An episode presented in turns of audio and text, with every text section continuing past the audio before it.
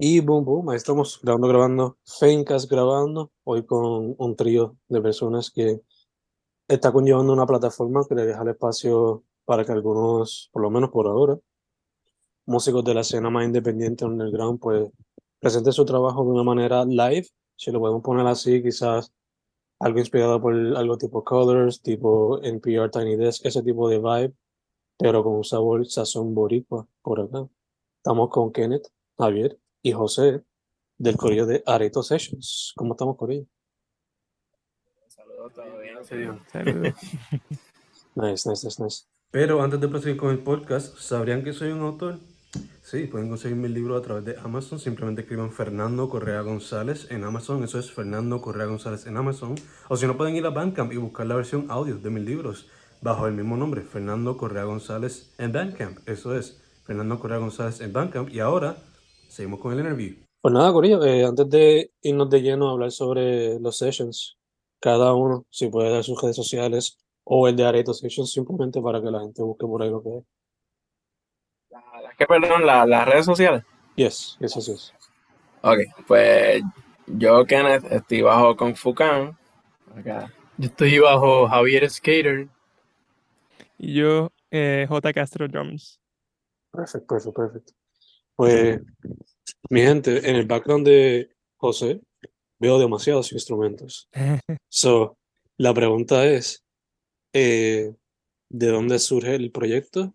Y también la pregunta es, este, si José es quizás uno de los que le llegó primero la idea o es más la persona que se enfoca en lo de la producción de los sessions. So, primero, ¿cómo surgió la idea? Y José, esa pregunta específica para ti. Pues en cuanto a lo de la idea, pues Kenneth eh, creo que es como que el mastermind, diría yo, Mm. eh, del proyecto. Yo pues obviamente me encargo un poquito más de, de la parte técnica en cuestión de grabación, de- del audio y pues la mezcla. Y pues, un poquito de ayuda, en- en cuanto a la dirección y el video y eso, pero en verdad el, el mastermind como tal es, es Kenneth y, y Javier, obviamente, que pues hace la magia con la cámara, que pues sí, creo que es lo más importante como tal. Perfecto, perfecto. Kenneth, dímelo, ¿cómo surgió la idea para Areto Session entonces? Bueno, realmente siempre me ha encantado ver sesiones musicales y por ahí he descubierto a muchos, muchos artistas eh, de todas partes del mundo, eh, así mismo como lo dijiste, mediante Tiny Desk, eh, los de KEXP, este, hay un montón de canales de sesiones que veo y siempre quería traer eso a Puerto Rico, porque sé, sé que existen algunos, pero no he visto todavía ninguno que, digo, ¿verdad? Que yo haya, que yo, que haya podido encontrar, ninguno le daba la oportunidad a artistas que que le, que le están metiendo, pero que todavía no están en cierto nivel.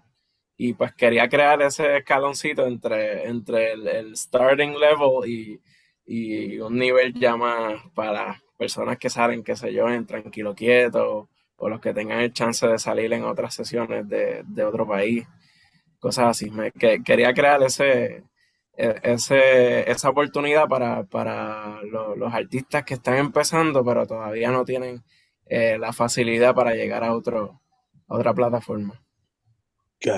En ese entonces, este, ya tenía en mente como que, ok, José me puede ayudar, Javier también. So, nada, ¿cómo lo llevaste desde esta idea que tenías aquí a quizás que tomara más forma junto con la ayuda de los muchachos? aquí? A ver, realmente para cada idea que yo tengo siempre, siempre lo- los considero a ellos porque pues eh, Javier acá pues hace un montón de cosas, entre ellas que pa- para sus clips de patineta, él compró una cámara y pues por ahí empezó a bregar con video y con José pues estudié, estudiamos audio los dos a la vez. Este, así que cada vez que tengo una idea así audiovisual, siempre pienso en ellos. Eh, ellos están aquí casi obligados. No puedo decirle que no, prácticamente es mi hermano. Y pues realmente Kenneth lleva hablándome de esta idea hace mucho tiempo, más de lo que como es- llevamos en el proyecto.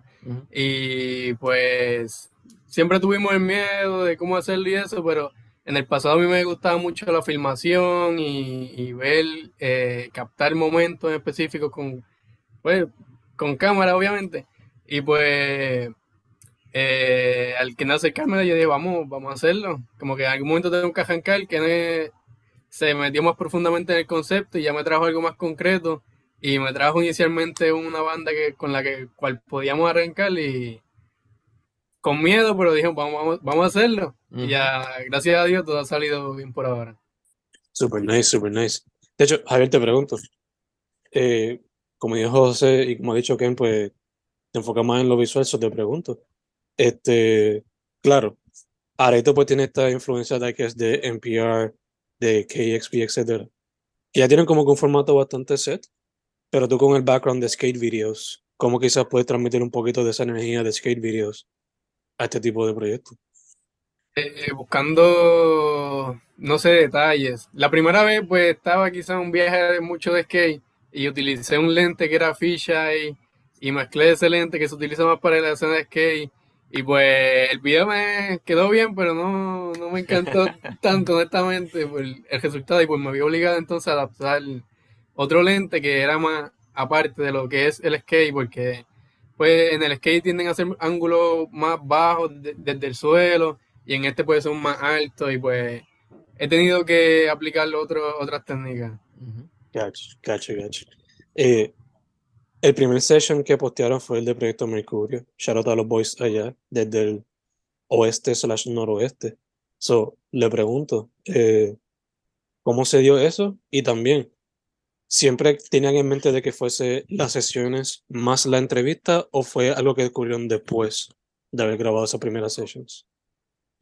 Pues realmente eh, el concepto de entrevista y sesión, eh, yo lo quería hacer como a la vez, como que entre canción y canción hacerle preguntas, pero por cuestiones de logística y tiempo, pues se nos hizo más fácil hacerlo aparte, de que le sacamos dos videos a una sola sesión, que siento que eso es algo positivo.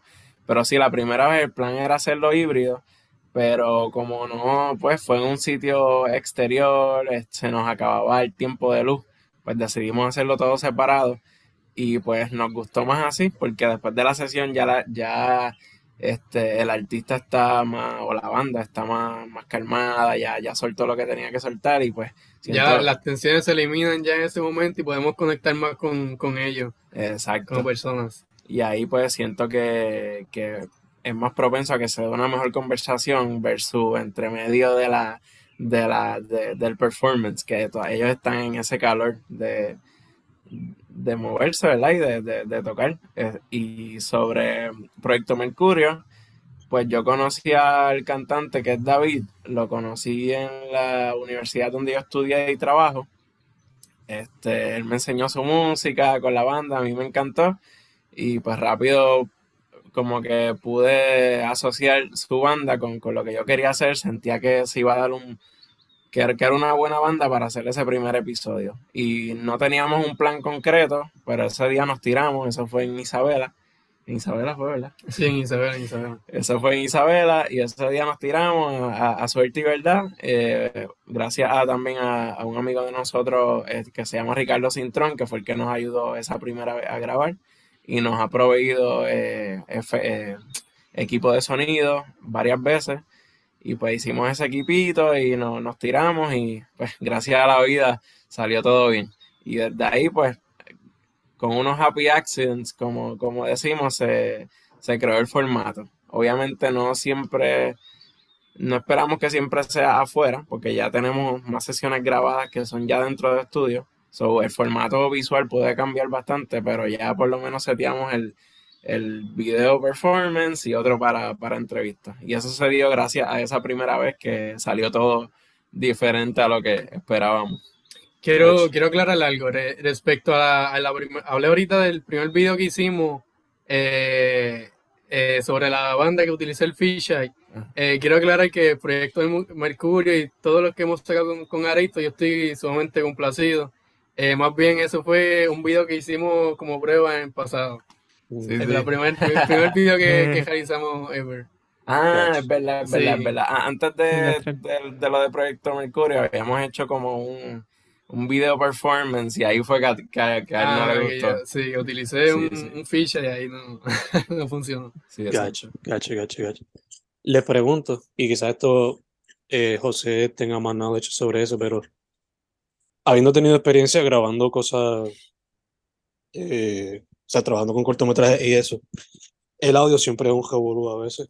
So, José, ¿cómo es esa misión de masterizar el sonido cuando van a publicar eventualmente el live session como tal? Eh, un proceso interesante. este, por suerte, esa primera sesión eh, en particular, pues como fue la primera y fue pues contra el por cuestión de la luz y whatever, pues hubo un par de cositas que, que pues fue, tuvimos que arreglar, you know, after the fact y pero pues son cosas que vamos aprendiendo. Entonces fue la primera sesión y pues son cosas que vamos mejorando poco a poco. Ya para, para la segunda, pues fue, eh, fue en el Teatro América que en Vega Baja, entonces ahí tenemos más espacio, tenemos más tiempo, un ambiente más controlado. So, para ir para la grabación, pues se hace mucho más fácil porque pues eh, el, es un espacio chévere y ahí tienes más tiempo de, de montar y eso, y pues after the fact se hace mucho más fácil porque ya casi como una grabación de verdad. Eh, pero pues obviamente al ser un performance en vivo siempre tiene sus cositas, como que por el micrófono, la batería por ejemplo se cuela por el micrófono de la voz obligado, o ahí la pelea de cómo, cómo hacer que la voz se, se stands out a pesar de que tiene todo ese regulo alrededor. Eh, es una pelea interesante, pero pues, es, bastante gratifying como que, que conseguir el vibe que se siente en vivo y qué sé yo, sí, pero tratando de llevarla a esa calidad de estudio como tal. Eh, pues, como te dije, es un challenge, pero siempre, siempre es chévere. Ya cuando, me imagino cuando terminas y terminas de escuchar tantas veces los mismos sounds, como que pues dices, por fin, yes, vamos a ir con el próximo. Sí, sí, I mean, yo, por lo menos yo como dicen, e, este, el, arte nunca, nunca es perfecto, nunca, nunca lo terminas, solamente lo abandonas, tú sabes.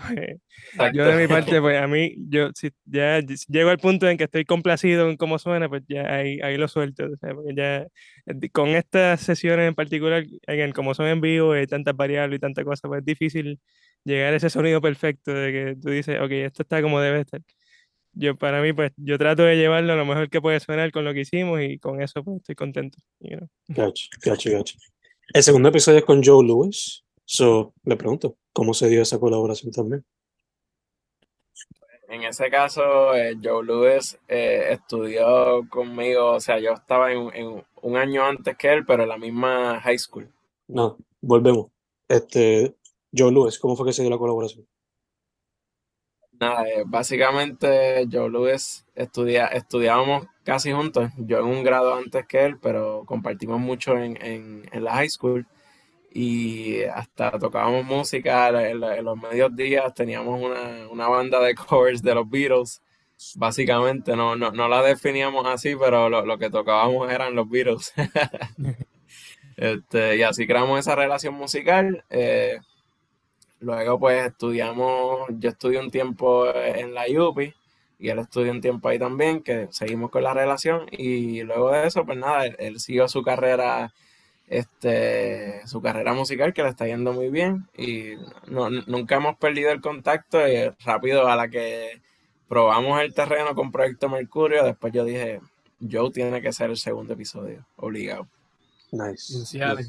Y en Seattle, exacto, que, que en nuestro pueblo de, de, residencia y de, de, de, ahí venimos, ahí, ahí, nació todo.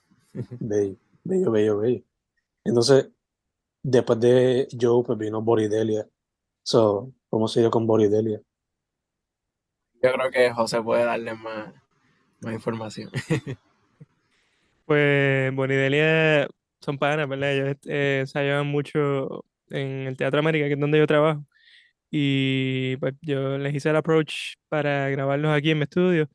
Y pues ya que ya para, para ese momento ya habíamos empezado a trabajar en lo que es Erito Sessions y eso. Y pues ya que pues tenemos el espacio disponible, el teatro que es un espacio bien chévere y la música de ellos pues me gusta un montón también, pues yo por lo menos pensé que era la banda perfecta para, para ese setting que ya conocían súper bien y, pues para continuar eh, como que demostrando ¿verdad? la flexibilidad del proyecto ¿verdad? y lo que podíamos hacer, pues ya es, como que el tercer setting que, que hacemos, eh, de ir de la playa al teatro, pues como que hay, hay un range ahí bastante chévere. Mm. Y pues sentí que la música de ellos se prestaba mucho para eso. Super nice, super nice. Eh, creo que fue Ken que más temprano en la entrevista mencionó que hicieron algunos sessions en el estudio. So, no sé si quieran decir los artistas, pero por lo menos cuántos sessions y cuándo quizás se podría esperar otro episodio. Pues, eh, las, las, dos bandas las podemos decir desde ahora. Y, igual me imagino que cuando salga este, este episodio eh, del Fencast, me imagino que ya habrá salido el próximo de, de Y, y, ese episodio es con Grumpa, que ese lo grabamos en, José, ¿cómo es que se llama el estudio en, Manatí? Se me fue. En fase. En fase, en fase estudios de nuestro amigo Fred en Manatí. Eh, básicamente, en, este caso hicimos dos sesiones el, mismo día. Eh, una fue con Grumpa y la otra fue con Calavera. Esos son los dos próximos episodios que vienen por ahí. Ya el de Grumpa está básicamente ready. Esperamos que, eh, ¿verdad? El día de grabación de este, de este podcast, que un par de días después, pues ya se está estrenando la sesión de Grumpa. Eh, está bien tripiosa. y, y, es nuestro primer experimento así dentro del estudio, porque mi, mi, miedo era como que cómo hacerla divertida dentro del estudio, que no se ponga monótona. Y pues nada, no, no, nos, pusimos tripiosos, diría yo. Y Grumpa se presta para eso porque es una banda bien goofy, bien, no sé, bien cool, bien diferente. Así que eh, este próximo episodio de Dareito lo van a, lo van a sentir súper diferente. Es otro vibe. Conociendo la energía de Sabi, estoy bastante seguro que este, Grumpa se puso. Hay, hay mucha energía en, ese, en esa sesión de Grumpa, hay mucha energía fluyendo y sí, está brutal, está brutal esa sesión. Yo creo que no me atrevo a hacerme con ninguna, pero esta, de la más energía que me transmite, yo creo que esta sesión que va a seguir ahora. Sí, vibe es la palabra perfecta para, esa sesión, for sure. super nice, super nice. Yo me acuerdo haberlos visto a ellos cuando estaban todavía empezando en Añasco, way back in the day. Y no había mucha gente prestando atención, pero nada más yo grabando ahí a Grumpa y la energía de Sabi nada más como que me decía como que no importa el espacio, la energía siempre va a estar a eso. Va a ser si acaso cuestión de la persona grabando el audio o la cámara en capturar todo eso y lo transmita bien a, a lo que sea, sea un álbum, sea un single, lo que sea. So, habiendo dicho eso, ya que estos dos recientes fueron en estudio y no fueron tanto en un ambiente más abierto, eh, Javier, te pregunto, mano, ¿cómo hiciste para que no se sintiera tan, tan tieso, I guess? Como un mismo spot, pues hay que jugar bastante con la cámara, quizás. So, ¿cómo, ¿Qué técnica aplicaste para que no se sintiera tan... Eh, pues no quise utilizar el como que trípode para que la cámara se quedara estabilizada porque se vuelve media demasiado monótona la, la escena y aburrida, como dice. Eh, utilicé más bien el enfoque manual y zoom manual, todo que sea bien bastante crudo para que se logre apreciar más natural y no se pierda esa energía que están ellos tocando ahí. También en esa sesión nos tiramos al piso y todo como que grabando desde abajo para darle esa grandeza a, la banda.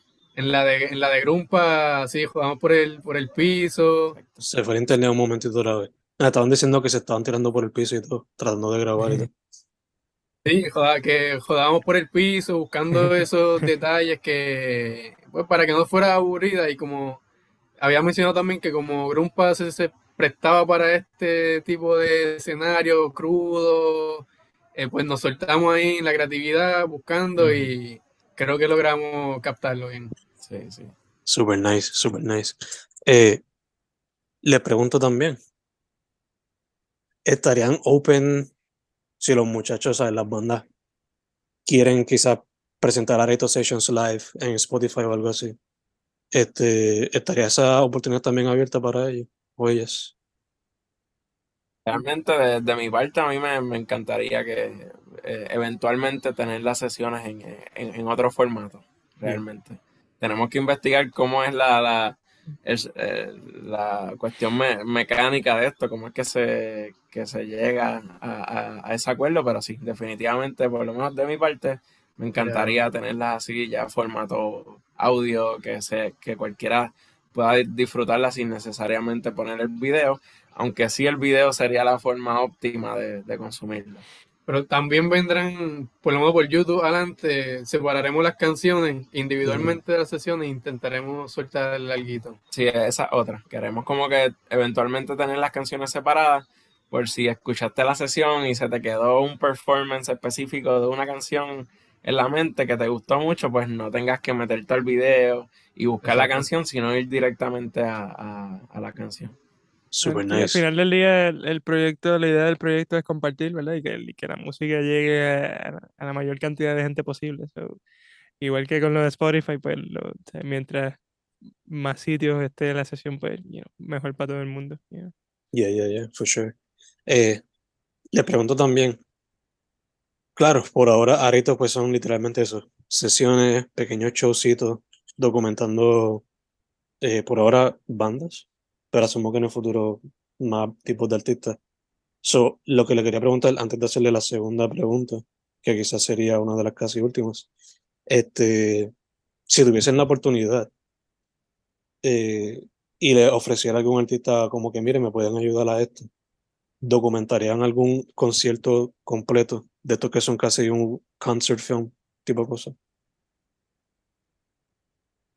Sería, sería una misión, pero igual ya de cierta manera tenemos experiencia en eso porque pues eh, trabajando en audio pues sí pasamos mucho que se graba el performance este de cualquier eh, concierto o show que se dé en vivo pues muchas veces el artista te, pide que lo que lo grabes directo desde la consola o qué sé yo tenemos experiencia con eso y la primera vez fue casi ese formato porque Proyecto Mercurio fue todo one take mm. So, se sintió, ¿verdad? Como, como, como ese tipo de experiencia. Obviamente en conciertos sería, hay más factores porque está la, la gente, está este, que maybe el set sea más largo. Pero sí, eventualmente me, gustaría. Eh, de hecho, ya, ya hemos hablado con varias bandas sobre eso, pero creo que necesitamos un poquito más de, de preparación. estamos por ahí. Gacho, gacho. Abierto a, abierto a, no sé, en algún momento quizás hacer un festival de todas estas bandas que, con las cuales hemos hecho una sesión. Sí, eso es una idea que hemos hablado mucho, como que eventualmente cuando tengamos suficientes bandas ya en el, en el, en el, pues en el vote de, de, de Session, pues estaría chévere tener un festival de, de esas bandas que han participado y si acaso tener otras bandas eh, diferentes también y de una vez pues sacarle provecho a eso documentándolo y pues haciendo más episodios en el Areito Fest. Vamos a ponerlo así, ¿verdad? Yeah, Estaría súper nice. Este, de hecho, eso también me lleva a la otra pregunta que le iba a hacer. Mencionaron que los próximos sessions son con Grumpa y con Calavera. Eh, pero si cada uno de ustedes me puede decir quizás dos o tres artistas con los cuales quizás le gustaría hacer algún futuro session. ¿Quiénes serían algunos de esos dos otros? Yo, yo, yo voy a tirar, me vi la estoy robando, pero, ah. pero hace poco vimos en el teatro de, la Universidad de Mayagüez, el weekend pasado vimos a los Berets y a mí me encantaría tener a, los Berets. Es un dos. Ah, son dos. Ok. Dos o tres. Dos Ok. Pues los Berets, este. No sé, me gusta. Eh, no sé, ya tirando para. Bandas que van más tiempo, me gusta Pilogio, Sevimore. Eh, por ahí tengo una lista, es que como, como me cogiste en the spot, como que se me olvidan, pero yo, yo, yo tengo una lista, los notes desde el teléfono, con un montón de, de, artistas que, que, me gustaría tener. Pero sí. ¿Tienes algo? Eh, estoy pensando todavía en el segundo. José, adelante. estoy, estoy. Nos cogiste dando spots, estoy ahí pensando. Pero pues, por lo menos mi, mi, ya, obviamente ya esto es súper late game ya, porque son bandas grandecitas, pero de aquí mis dos bandas locales favoritas diría que son Black Guayaba y, y Puya. Mm. Y ya, pues, en eso es como que super next level full, pero definitivamente sería cool, porque son bandas, son dos, you know, dos mundos aparte, como Black Guayaba es como que más pop rock y eso, y Puya tiene como que la, la cuestión tropical mix con los heavy y eso, que pues estaría, sería un proyecto interesante, for sure. Yeah, yeah, yeah. Javier, ¿qué tienes en la mente? Eh, pues para alguien que me gusta, pero no necesariamente es una banda, aunque vi que en el último concierto tocó con un banda, es Bey Abache. Es un rapero local que está empezando y me gusta el estilo que tiene, porque está tirando algo diferente a lo que está sonando por ahí y me va gustando. Y otra banda que ahora mismo no sé el nombre, pero yo la vi en la esquina de Río Piedra, en el café eh, Paseo Bar en la esquina.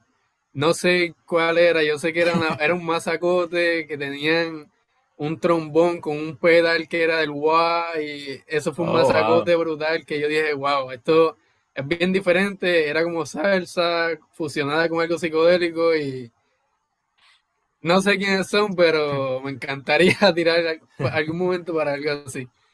También. Nice, nice, Hay que buscar los flyers recientes de ese spot. Este, me, encanta, me encanta que José mencionó Puya porque esa fue una de las bandas que me dijo como que, oh shit. En Puerto Rico hay una escena que no es simplemente pop rock.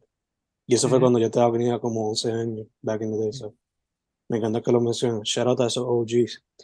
A mí me encantaría, me encantaría, no sé cómo se diría esto, pero si se dieran a hacer uno con Out of Hand, a ver cómo documentan death metal ahí, uno con Dan Ciego, uno con Dan Ciego estaría cool, y uno con Fulminator, a ver cómo se visten ellos todos de monstruos y pendejas. Me encanta, me encanta Fulminator. Estaría interesante cómo lo documentan a esto. Estaría súper cool.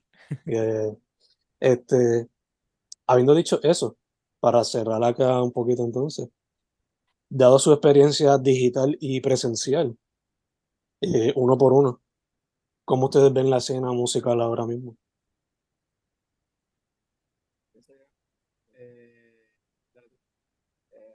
Bueno, realmente yo siento que descubrí en, en, años recientes algo bien bonito, como que yo antes pensaba cuando estaba, qué sé yo, en high school, empezando la uni, Em, pensaba que la escena era simplemente estas bandas flow ochentosas, metaleras, y lo sentía bien outdated. Como que yo decía, contra, esta es la escena que hay aquí, pero a la que me fui adentrando ya en ese espacio más eh, universitario, pues ahí fue que vi todas estas bandas nuevas y, el range que cubren es, es, bien amplio. Incluso hasta los muchos artistas urbanos me llaman mucho la atención, como que están haciendo cosas bien interesantes. Así que no, no, no son solamente bandas, pero, pero sí, eh, siento que está floreciendo algo bien chévere, ¿sabes? No, maybe yo estoy en mi propia burbuja y, eso es una ilusión, pero yo espero que no lo sea. Yo, yo veo algo bien bonito creciendo. Vamos a ver. Pues yo diría, con, coincido contigo con la, la misma opinión respecto a la escena, porque eh, he visto esto mismo que hay muchas bandas que pues se salen de lo que ya quizás es un formato y se experimentan más con lo psicodélico, que es como la música con la más que yo veo, con la música indie. Y pues me gusta que están metidos y entregados y decididos a que se les va a dar, y hay muchas bandas en, en esto mismo como eh, Proyecto Mercurio, Grumpa, Los Berets, eh, he visto a Chewy también. Ah, esa otra. Eh, de corazón y se sentía. So, creo que, como tú dices, está floreciendo algo que yo creo que si se sigue así, en algún momento futuro tendremos una buena escena bastante reconocida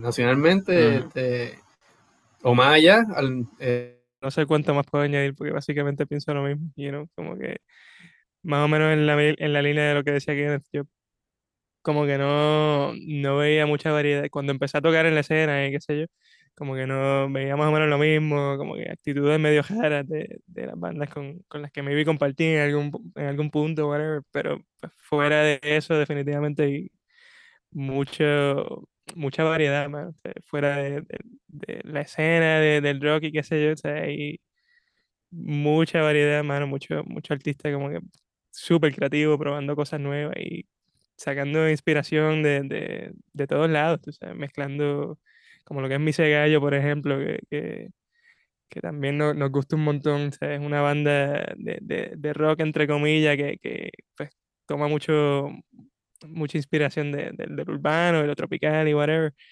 son bandas que maybe no, no son como que radio friendly, entre comillas, pero, pero pues en ese mismo vibe hay, mucha gente haciendo cosas así super cool, diferentes, que, que pues it's nice to see, you know, y bueno tener esa variedad. For sure, for sure. Por eso yo, quizá me van a decir como que muy hipster o whatever, pero prefiero escuchar música independiente underground boricua que escuchar lo que está en el mainstream, por ponerlo así. Por eso a veces cuando veo, yo ahora vivo en Carolina, y pues yo veo un chojete de de promociones de artistas super mainstream. Y a veces veo algunos que yo ni sé quiénes son porque de verdad que estoy tan metido en esto de los undergrounds que jamás hubiese sabido quiénes eran. Si no, porque mis estudiantes también me dicen quiénes son. Este, mencionó ahorita Javier La Chuy. Me encantaría que también, si pueden, un session con Chuy. Y también. Me encanta, me encanta. Y ella, también con Colón, con Jami, Señor Kraken y los Watts. Solo tirando ideas por ahí. Este... con, con, Colón, con Colón hay algo cocinándose también por ahí. Un saludito, un saludito. Perfecto, perfecto. Me estoy adelantando un pasito entonces. No, este... sigue tirando sugerencias, hermano, que son bienvenidas. Confío en que le puedo enviar una lista bastante larguita. De todo realmente en el proceso, en el proceso de, de elegir bandas, pues, o artistas, ¿verdad? Eh, siempre hay, una etapa, por lo menos de mi parte, de, enamoramiento. Yo, yo tengo que obsesionarme porque así es que siento que va a salir algo, algo bonito. No, no vamos a hacerla por hacerla. A mí me gusta que realmente lo que vayamos a grabar nos guste, nos lo disfrutemos y para poder plasmar ese esa, no sé, esa química que vamos a tener durante la sesión. siento que es bien importante eso. No, no, no, creo que rara la vez saldría un episodio que la banda no nos guste o... O sea, eso sería bien difícil de, de materializar. Sí, sí. No, y también imagino que al simplemente a ustedes les gustarle y estén como que fanboying con la banda, pues también le van a ayudar en cuestión de conceptos de dónde quizás filmarlo, cómo serían las tomas, todas esas cosas que no simplemente les va a gustar porque les va a gustar la banda, pero van a tener un concepto más completo, más concreto cuando venga el momento de filmación y toda la cosa. It's a good way to do things, you know. So, habiendo dicho eso, boys, ¿cómo pueden conseguir Areto Sessions la gente antes de cerrar completamente? Estamos bajo Areto Sessions en YouTube y el, el, otro lugar donde nos pueden conseguir al momento eh, sería en Instagram, bajo Areito Sessions, el tag es areito.sesh. Eh, pronto esperamos eh, estar en, otras plataformas, como bien se habló aquí, como Spotify y todo eso, pero ¿verdad? Paso a paso. Este, sigan esperando ahí muchos areitos que vienen. Estamos cocinando. super nice, super nice, super nice. Pues Corillo, lo que te doy gracias por decir que sí, se nos dio. No hubo muchos problemas, unos poquitos técnicos, pero eso se trabaja. Este, segundo, mucha salud. Mucha salud. Y tercero, sigan metiendo mano. Hace falta darle ese espacio a esos artistas que quizás no tienen el ojo más encima de ellos, ¿no? y los oídos más pegados a su música. Igualmente, gracias a ti, mano, por la oportunidad y veo que siempre estás sacando cosas todo el tiempo, todo el tiempo. Y yo, wow, eso, eso, es un inspiración, inspiración, sí, la disciplina. Sí, no, no, nos inspira mucho eso y, y, gracias también por tu compromiso con, con, con, la, con la escena completa. For sure, for sure. Gracias a ustedes, gracias a ustedes. Nada. Ken, Javier, José, Areto Sessions, Fencast, episodio, este va a ser el 902. Corillo, thank you, thank you, thank you. Gracias a ti, mano.